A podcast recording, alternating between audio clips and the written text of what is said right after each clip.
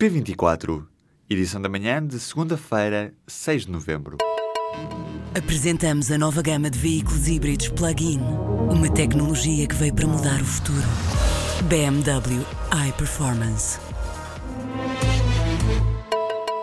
O Ministério Público está a investigar os contratos entre a Agência Nacional para a Qualificação e Ensino Profissional e a consultora Quaternaire, de que Paulo Feliciano é coordenador.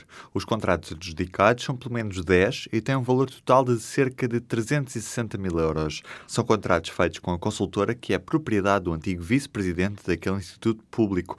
Paulo Feliciano está atualmente de licença sem vencimento e ao longo dos anos foi entrando e saindo de diferentes organismos do Estado.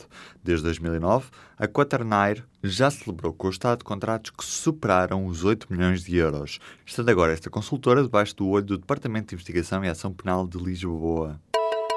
O presidente norte-americano disse hoje que o ataque a uma igreja batista no Texas foi um crime horrendo e um ato de maldade. Sem atribuir culpas ao problema ligado ao controle de armas nos Estados Unidos, Donald Trump culpou antes os problemas mentais do atirador. O tiroteio aconteceu durante a missa de domingo numa igreja batista em Sutherland Springs, no Texas, e provocou a morte de pelo menos 26 pessoas.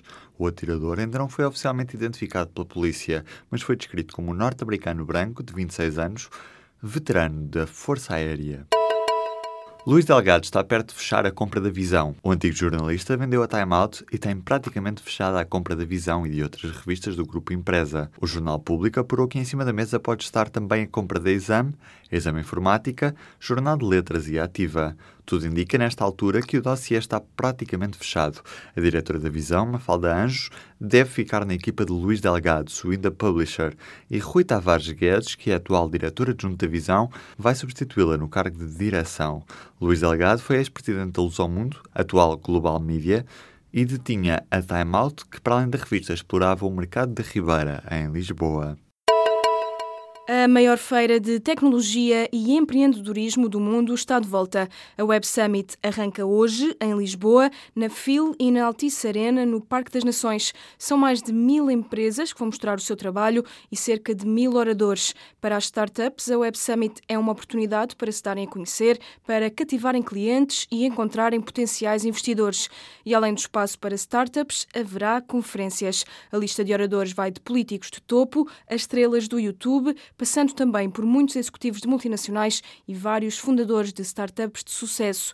Este ano a enchente será maior do que a do ano passado. A organização revelou que foram vendidos todos os 59 mil bilhetes, mais 6 mil do que na edição de 2016. A Web Summit começa hoje e prolonga-se até quinta-feira. Vai discutir temas tão variados como a tecnologia, o futuro dos automóveis, as notícias falsas ou as moedas digitais. A Web Summit ajuda a tornar novembro num mês de época alta de turismo, atrasando a entrada da época baixa. Em termos de estadias, muitos optam por ficar em unidades de alojamento local. Dados fornecidos ao público pelo presidente da Associação do Alojamento Local em Portugal mostram que a taxa de ocupação andará em torno dos 80% nesta semana. Há hoje mais oferta do que há um ano entre novas unidades e legalizações, o que leva o presidente da associação, que junta proprietários do alojamento local, a reafirmar que, numa altura em que se preparam mudanças na lei, eventos como a Web Summit simplesmente não seriam viáveis sem a oferta do alojamento local. De acordo com a Airbnb, perto de um terço do total dos participantes do evento, o que representa perto de 18 mil pessoas, optaram por fazer reservas no alojamento local através desta plataforma.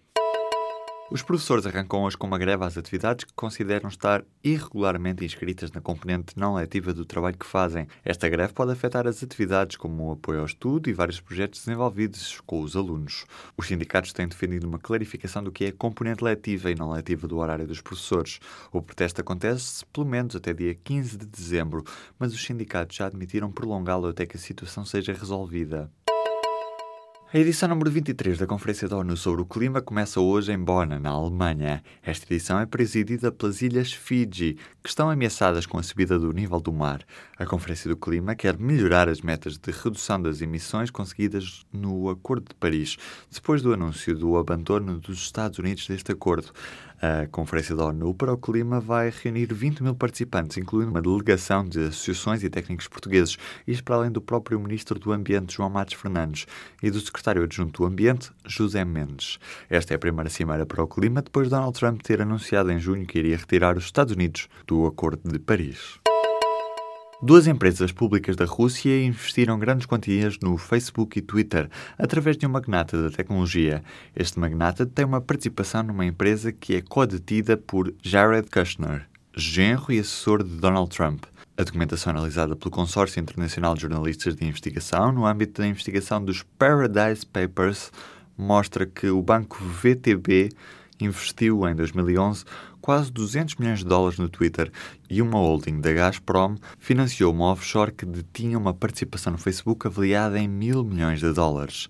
Este dinheiro foi movimentado através de veículos de investimentos controlados por Yuri Milner, que tem ligações ao Kremlin e que disse, no entanto, que tanto o Twitter como o Facebook não foram informados do que os investimentos tinham tido origem no banco VTB e na Gazprom. Estes dados geram especial relevância quando se investiga, nesta altura, a interferência russa nas eleições presidenciais nos Estados Unidos.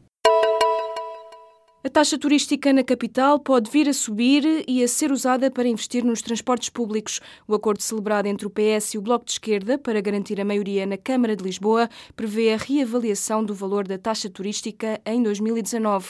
Isto de forma a aumentar as receitas para investir em setores que sofrem pressões turísticas, neste caso a higiene urbana e os transportes públicos. A notícia foi hoje avançada pelo Diário de Notícias, que adianta que esta foi a solução de compromisso encontrada por Fernando Medina e por Ricardo Robles. A alteração do valor da taxa turística municipal era, de resto, uma das bandeiras eleitorais da campanha bloquista que defendia a duplicação da taxa de 1 para 2 euros por noite. A taxa municipal turística está em vigor em Lisboa desde janeiro do ano passado. No primeiro ano de aplicação, rendeu aos cofres da autarquia 13 milhões e meio de euros, prevendo-se que suba para 15 milhões no orçamento deste ano. A Liga Portuguesa de Futebol Profissional vai solicitar um processo de averiguações aos incidentes numa bancada de adeptos do Vitória de Guimarães, que motivaram a interrupção dos minutos iniciais do desafio com o Benfica a contar para a jornada 11 da Liga. O objetivo é perceber se existiu alguma falha de segurança em Guimarães. Com pouco mais de 3 minutos de jogo, mais de uma centena de adeptos do Clube Minhoto, que estava na bancada sul inferior do estádio Dom Afonso Henriques, entraram de forma abrupta no relvado na sequência de uma carga da PSP, que levou a uma interrupção do jogo durante quase 5 minutos. Nas imagens televisivas não há registro de qualquer tipo de desacato